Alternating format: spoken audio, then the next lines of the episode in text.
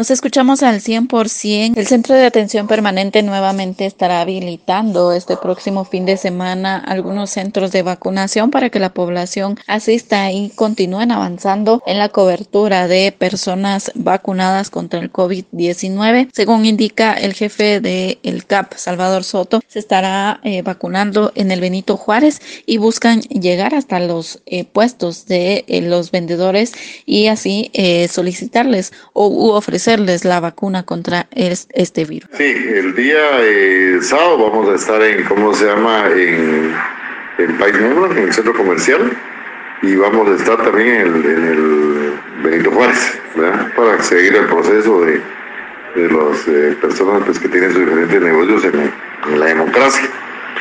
Y el día eh, domingo vamos a seguir en el, País Mundo, en el centro comercial, y también vamos a estar en el Calvario, que vamos a tener el otro puesto de, de vacunación, eso es lo que van a estar funcionando el sábado y el domingo. ¿Qué dosis, eh, las cuatro vacunas que tenemos, Sputnik, AstraZeneca, Pfizer y Moderna. ¿Se van a ir a evaluar a los eh, vendedores? Lo que hace es que se les va a ofertar, porque por ejemplo hay a veces que no pueden, ¿cómo se llama? Eh, pues a veces no quieren dejar sus negocios, entonces lo que hacemos siempre es eh, eh, que algunos equipos pues van a hacer el recorrido para poder pues, facilitarle mucho más el proceso de vacunación a, a los que tienen sus diferentes. Con esta información vuelvo a cabina, como nos escuchamos.